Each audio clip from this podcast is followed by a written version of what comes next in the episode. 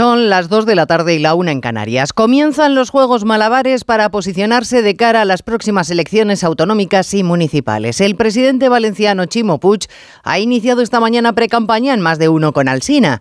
Primer movimiento, mostrarse muy ufano frente al gobierno central por el tema del agua porque su comunidad está por encima. Segundo movimiento, marcar distancias con Pedro Sánchez afirmando que cada elección tiene su entorno. Tercero, palo al PP por el caso Azud, que en realidad salpica a los propios socialistas. Lo ha intentado Chimo Puig, pero con escaso éxito.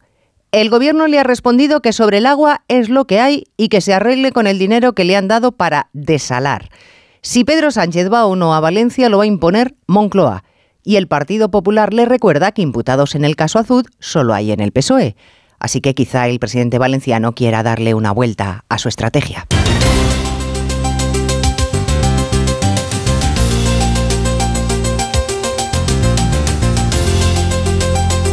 En Onda Cero, Noticias Mediodía, con Elena Gijón.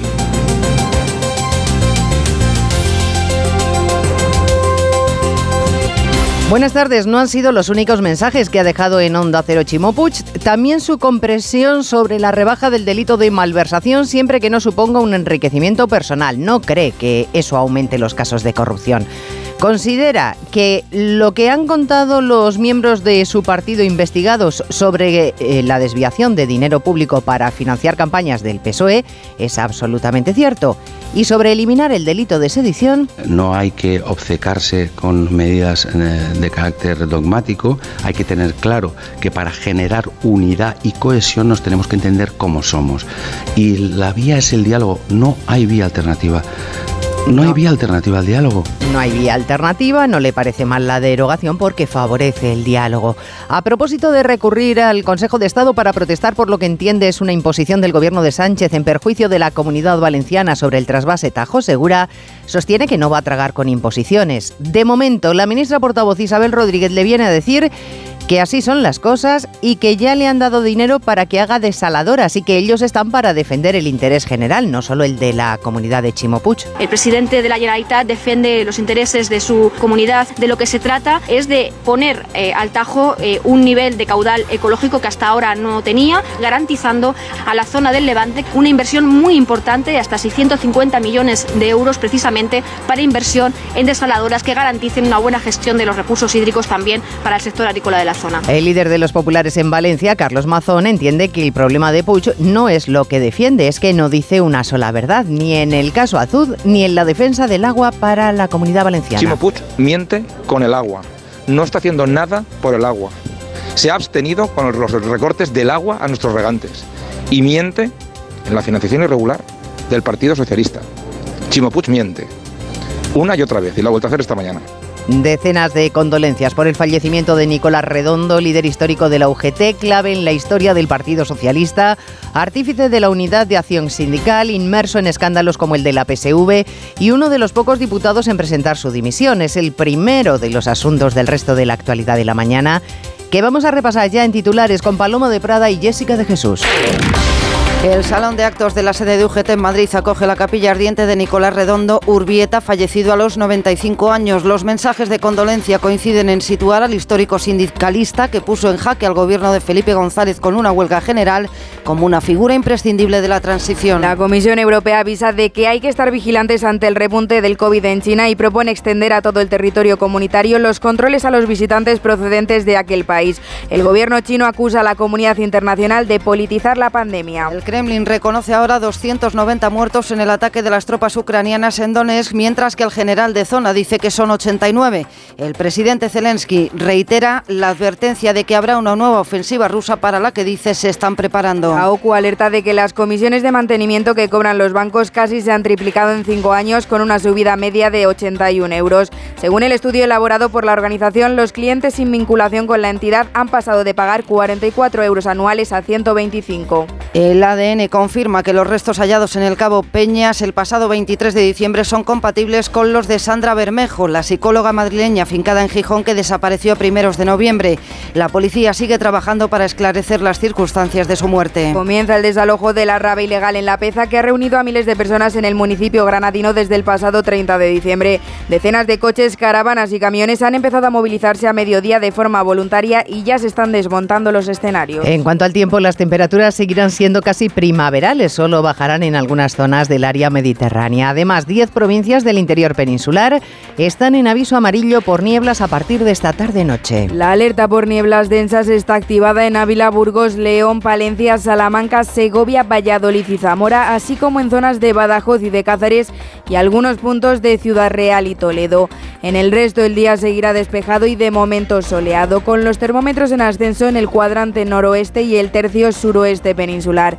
En Las Palmas de Gran Canaria y Santa Cruz de Tenerife llegarán a los 24 grados y en Cádiz, Huelva y Málaga a los 20. Temperaturas que dejan una sensación primaveral y que seguirán subiendo en los próximos días con la llegada de los Reyes Magos.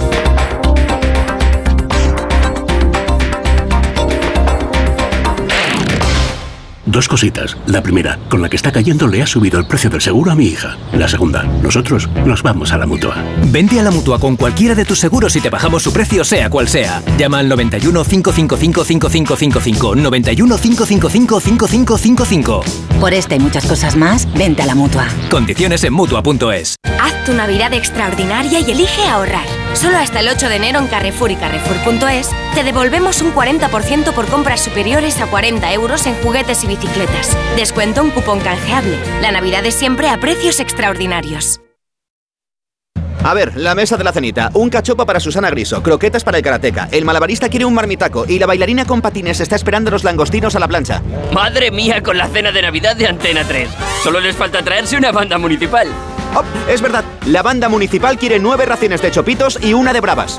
Seas como seas y vengas con quien vengas, tú también estás invitado a la Navidad de Antena 3, porque tenemos de todo y para todos.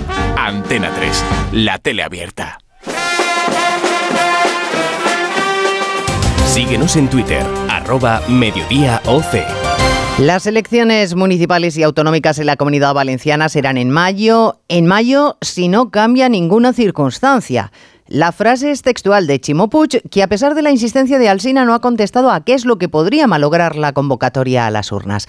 El presidente valenciano tampoco responde a si Pedro Sánchez suma o resta, pero sí aclara que los ciudadanos deberían votar en ámbito territorial y sin influencias nacionales. Y no oculta Puig su malestar con el gobierno porque considera que le han cambiado las condiciones pactadas para el trasvase Tajo Segura, menos agua y más cara para su comunidad. Así que dice que se lo ha dicho a la ministra Teresa Rivera, pero Ignacio Jarillo parece que con escaso éxito. Sí, no ha sentado nada bien al presidente valenciano que el gobierno restrinja el caudal del Tajo al Segura porque afectará, dice, a los agricultores. Lo decía Puig y al poco, por cierto, respondía la portavoz de Moncloa. Si nosotros estamos dispuestos a hablar, pero desde el acuerdo y no desde la imposición. De lo que se trata es de poner al Tajo un nivel de caudal ecológico que hasta ahora no tenía, garantizando a la zona del Levante una inversión muy importante, hasta 650 millones de euros precisamente para inversión en para el sector agrícola de la zona. La brecha por el agua ha hecho que el presidente valenciano advierta a Sánchez que si acude a la próxima campaña electoral de mayo lo haga bien informado, porque en el relato de lo que pasa hay demasiados engaños. Yo no tengo ningún problema en absoluto. La presencia de Pedro Sánchez de aquí, sino todo lo contrario, incluso mm, sabiendo más lo que pasa para poder tomar mejores decisiones para la comunidad valenciana. Que lo que tampoco no se puede es engañar a la gente. Chimo Puig finalmente no cree que el llamado caso Azud, que investiga el presunto pago de comisiones del 5% del PSOE valenciano, tenga consecuencias penales. Bueno, la última pregunta de la entrevista de Alsina ha sido a propósito del caso Azud, un caso de desvío de dinero público para la financiación de campañas electorales del PSOE que está en los tribunales. Puig asegura que este asunto no debería penalizarle en las elecciones porque no hubo ningún tipo de actuación irregular y que él cree a pies juntillas lo que le han dicho los imputados de su partido. Yo no sé eh, finalmente cómo va a acabar esta historia y lo que sí que es muy importante es que se sepa toda la verdad y que desde luego se asumirán las consecuencias por quien corresponda. De hecho, nosotros no tenemos en este momento ninguna persona que esté imputada que milite actualmente en el Partido Socialista. El Partido Popular sí. Chimo Puig trata de desviar la atención hacia los casos de corrupción detectados en la comunidad valenciana en los tiempos de Francisco Camp, que le dieron a los socialistas munición suficiente como para ganar las elecciones. Ahora el PP quiere que Puig se emplee con la misma contundencia en aclarar las confesiones de dirigentes del PSOE valenciano sobre las mordidas para financiar campañas. Por eso, que esta mañana Puig haya sacado a colación al Partido Popular como si tuviera ahora mismo imputados, ha indignado soberanamente al presidente de los populares valencianos, Carlos Mazón. Chimo Puig ha mentido y yo le exijo que rectifique de inmediato, porque el caso de gravísima corrupción que afecta al Partido Socialista, incluso en la etapa de él, ahora mismo como presidente de la Generalitat, no afecta a nadie del Partido Popular. No hay ningún imputado del Partido Popular. Chimo Puig ha mentido y le exijo una rectificación por la honorabilidad del Partido Popular de inmediato. Es intolerable que un presidente de la Generalitat como Chimo Puig se dedique a mentir igual que lo hace con el agua, con una trama de corrupción gravísima que le afecta a su partido. Elías Bendodo, coordinador general del PP, le ha dicho a los valencianos que pongan pie en pared para frenar los manejos del socialismo en Valencia, del que a su juicio empieza a destaparse su presunta corrupción, como en su día sucedió con el socialismo andaluz. Bendodo, que se va a encargar de la estrategia de la campaña para autonómicas y municipales, ha recordado que Sánchez ha abaratado la malversación para que la corrupción política salga más barata y sobre todo le ha afeado la ley del solo sí es sí al Partido Socialista, ley que sigue causando, dice, daños irreparables. Cada día vamos a actualizar el contador para que el gobierno se le mueva la conciencia y haga lo que tenga que hacer. Ellos sabrán derogar, aparcar, cambiar, lo que tengan que hacer que lo haga, son el gobierno. Pero esta ley es un absoluto insulto. Por cierto, que también Bendodo ha confirmado que ya han hecho llegar a Europa su propuesta, su plan judicial, para renovar los órganos eh, aquí en España y hacerlo antes de que nuestro país presida la Unión Europea.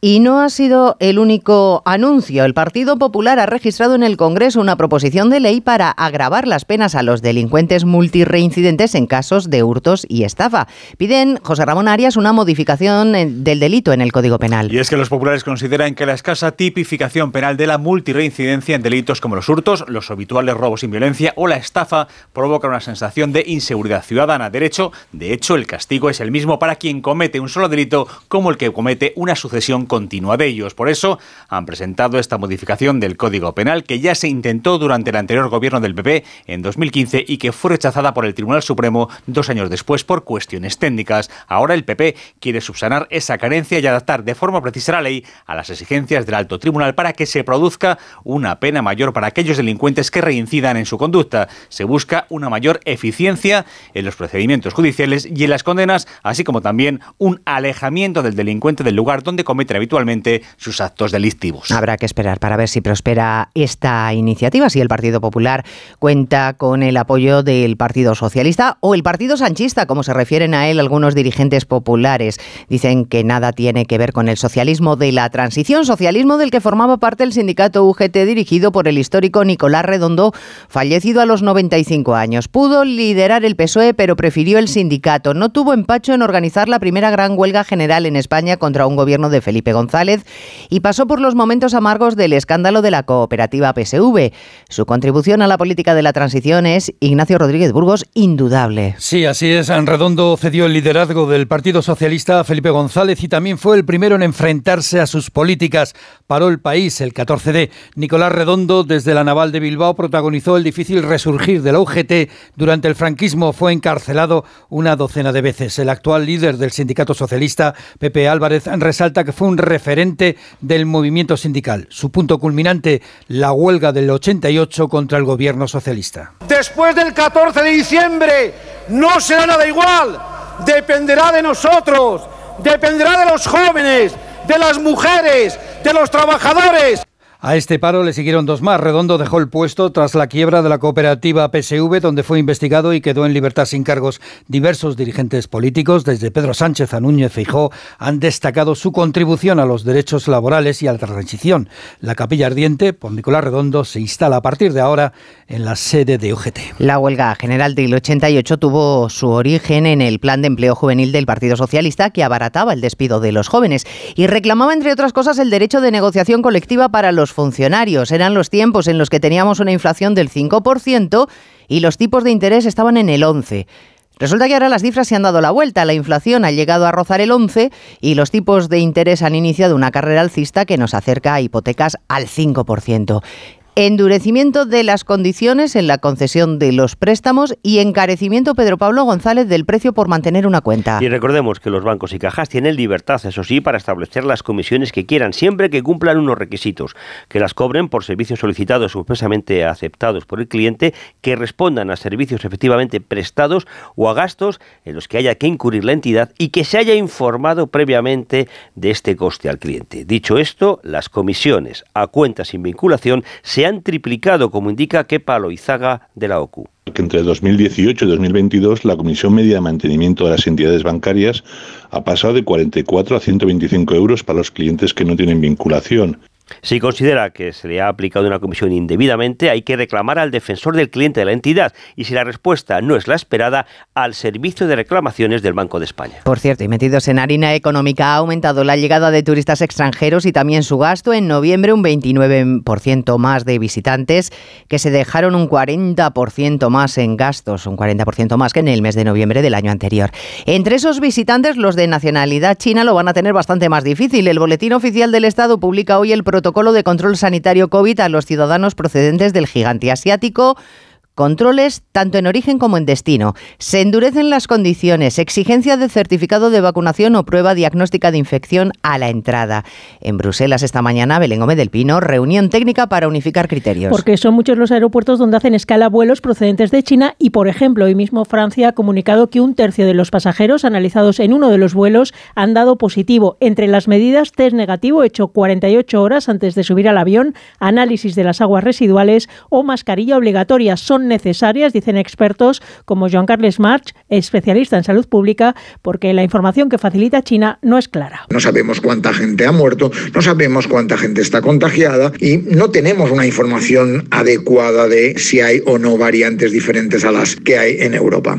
En España, con 15 vuelos directos a la semana con China, se exigirá certificado COVID en origen y destino, test de antígenos negativo y toma de temperatura, medidas vigentes hasta el 16 de febrero. Europa ha ofrecido a China vacunas gratis para controlar el brote, pero de momento no hay respuesta. Pekín sigue prefiriendo sus propios compuestos para inmunizar, pero de la misma manera que guarda silencio sobre la oferta europea, se emplea a fondo en acusar a la comunidad internacional de politizar la pandemia para utilizarla en contra del régimen de Pekín que presume Asunción Salvador de haber sido extremadamente transparente con el COVID. Y no solo ahora con las nuevas variantes. China asegura que ha proporcionado información y datos fiables desde el inicio de la pandemia, pero la comunidad internacional lo duda, pese a las imágenes recientes de colapso en centros sanitarios y el elevado número de contagios que se calculan. El gobierno chino apenas ha reconocido unas pocas muertes y mientras su portavoz de Exteriores reprocha esa intención política a los países que han reintroducido las restricciones a los viajeros chinos. Las medidas de prevención en otros países deben ser científicas y apropiadas y no usarse para la manipulación política o la discriminación, ha dicho, a cuatro días de que el país deje de aplicar su política de cero COVID que, recordemos, tuvo que desmantelar a raíz de la oleada de protestas internas de hace unas semanas. Ya saben que China ha amenazado con represalias internacionales en caso de limitación de movimientos de sus ciudadanos y ha cargado con especial dureza contra Estados Unidos, aunque ahora mismo en Washington el objetivo político está en la Cámara de Representantes, que sigue sin presidente porque el republicano McCarthy ha sido repudiado por parte de sus correligionarios que no le han votado. No se sabe si lo va a seguir intentando, pero el primero en salir esta mañana a decir que, visto cómo está el panorama, le retira su apoyo ha sido Donald Trump, corresponsal en Estados Unidos, Agustín Alcalá. Esta no es la imagen que quería dar el Partido Republicano, envuelto en una guerra civil e incapaz de gobernar desde el Congreso, después de tres votaciones ayer en las que no obtuvo los 218 votos necesarios, en la última se quedó a 20, Kevin McCarthy se enfrenta de nuevo este mediodía a las votaciones que sean necesarias para ser el presidente de la Cámara de Representantes empequeñecido, incapaz de convencer al 10% de los miembros de su partido más radicales y trumpistas que no confían en él como Matt Gaetz. If you want to drain the swamp, you cannot put the biggest alligator in charge of the exercise. Si realmente quieres drenar la ciénaga, no puedes encargárselo al caimán más grande, sostiene este congresista que solo cambiará de opinión si Donald Trump se lo exige, pero el expresidente no parece listo a salvar a su Kevin, como llama McCarthy, para humillarle. Y no cesan las quejas en el mundo árabe sobre la visita protagonizada por el ministro de Seguridad israelí a la explanada de las mezquitas en Jerusalén, lugar sagrado para los musulmanes. Lo consideran una provocación innecesaria en toda regla que vuelve a tensar las relaciones de Tel Aviv con el mundo árabe en un conflicto que mezcla lo político y lo religioso. Algo de esa mezcla también se está dando en el Vaticano, la política y la religión. En el Vaticano donde han comenzado a llegar algunas delegaciones internacionales que mañana van a asistir al funeral de Benedicto XVI, del que el Papa Francisco ha subrayado esta mañana su capacidad de enseñanza, enviado especial a Roma, Francisco Paniagua. Sí, el Papa ha querido destacar el pensamiento agudo, ha dicho, de Benedicto XVI y ha pedido durante la audiencia general unirse a cuantos están pasando por la capilla ardiente del Papa emérito, que hoy son más a medida que se va acercando la hora del funeral mañana a las nueve y media. Superan ya las 150.000 personas. Queridos hermanos y hermanas, antes de comenzar quiero pedirles que nos unamos a cuantos en este momento están rezando por Benedicto XVI en la Basílica. Él fue un gran catequista que nos ayudó a descubrir la alegría de creer y la esperanza de vivir en Cristo. A media tarde se espera la llegada de la reina Sofía aquí a la plaza de San Pedro para asistir mañana al funeral y el grueso de invitados, entre los que ya hay confirmados al menos los presidentes de Italia, Alemania, Polonia y Portugal. No podemos hacer que baje la inflación, pero este mes si te cambias a línea directa sí podemos bajarte el precio de tu seguro de coche y puedes tener un todo riesgo a precio de terceros. ¿Podrán batir esto? Llévatelo mejor al mejor precio. Ven directo a lineadirecta.com o llama al 917-700-700. El valor de ser directo. Consulta condiciones. ¿Quieres ahorrar a full? Aprovecha el 3x2 en Carrefour. Hasta el 16 de enero en Carrefour, Carrefour Market y Carrefour.es, 3x2 en más de 3.500 productos. Como en el atún claro en aceite de oliva Carrefour Pack de 3. Comprando dos, el tercero te sale gratis. Carrefour, aquí poder elegir es poder ahorrar. A ver, la mesa de la cenita. Un cachopo para Susana Griso, croquetas para el karateca. El malabarista quiere un marmitaco y la bailarina con patines está esperando los langostinos a la plancha. Madre mía, con la cena de Navidad de Antena 3. Solo les falta traerse una banda municipal. Oh, es verdad, la banda municipal quiere nueve raciones de chopitos y una de bravas. Seas como seas y vengas con quien vengas, tú también estás invitado a la Navidad de Antena 3, porque tenemos de todo y para todos. Antena 3, la tele abierta.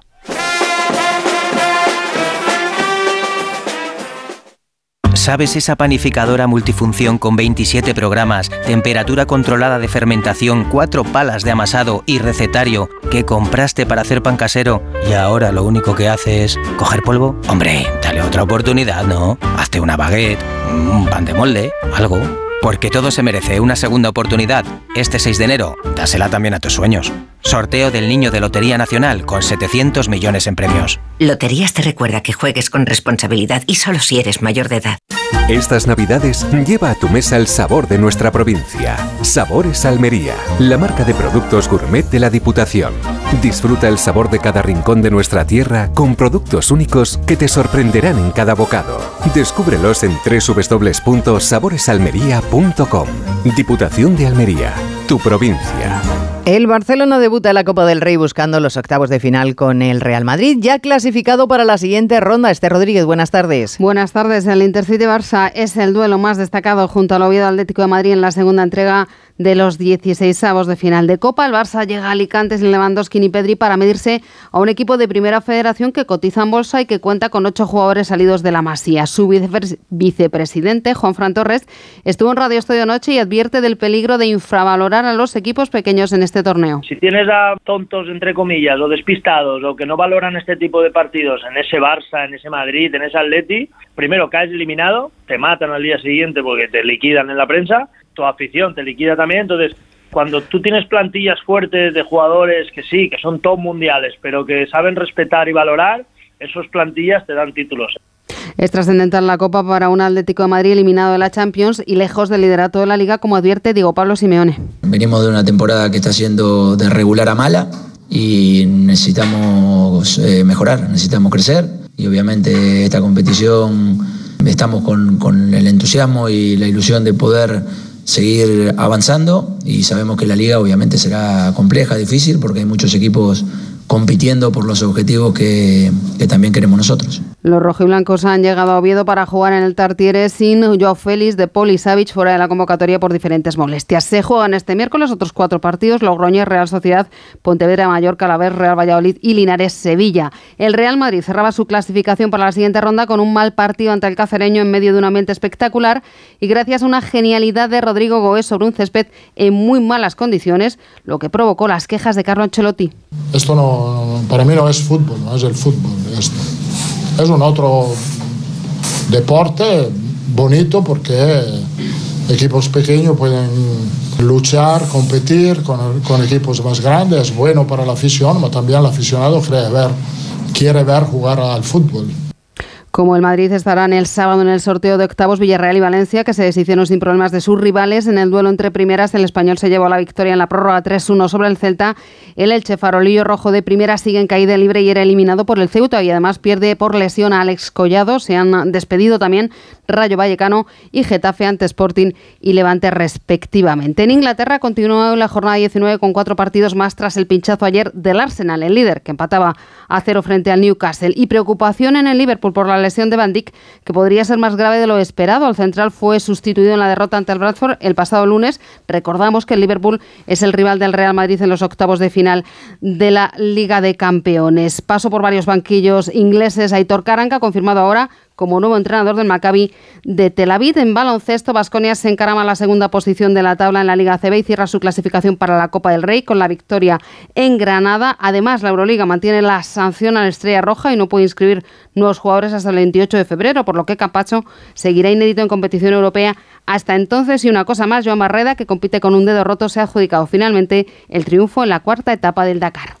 ¿No sabes qué ver ahora? Disfruta de las mejores pelis y series de tus plataformas favoritas con Streaming Plus, la revista semanal que te ofrece cada viernes el periódico La Razón con toda la programación y recomendaciones para estar a la última de lo que triunfa en pantalla. Streaming Plus, la nueva revista para toda la familia. Cada viernes con La Razón. Si buscas coche sin caer en el derroche, ¿qué coche me compro.com? Rentino nuevo sin dejarlo para luego. ¿Qué coche me compro.com? Usados, 100% garantizados. ¿Qué coche me compro.com? Uf, no estoy seguro. ¿Un masaje? Espera, no, hay paracaídas. O tal vez una experiencia de espeleología. Bueno, no, no, el masaje. Le hará bien. Lo necesita. Este año regala emociones. Este año regala Smartbox. ¿Quieres ahorrar a full? Aprovecha el 3x2 en Carrefour. Hasta el 16 de enero en Carrefour, Carrefour Market Carrefour.es, 3x2 en más de 3.500 productos. Como en el atún claro en aceite de oliva Carrefour Pack de 3. Comprando dos, el tercero te sale gratis. Carrefour, aquí poder elegir es poder ahorrar. Falta poco para la nueva temporada de Tu cara me suena. Pero antes, volvemos a lo grande con Tu cara me suena especial Reyes. Un súper regalazo. Un nuevo programa con muchas sorpresas y grandes invitados. Esto solo puede ir a mejor. Tu cara me suena especial Reyes. El viernes a las 10 de la noche en Antena 3. La tele abierta.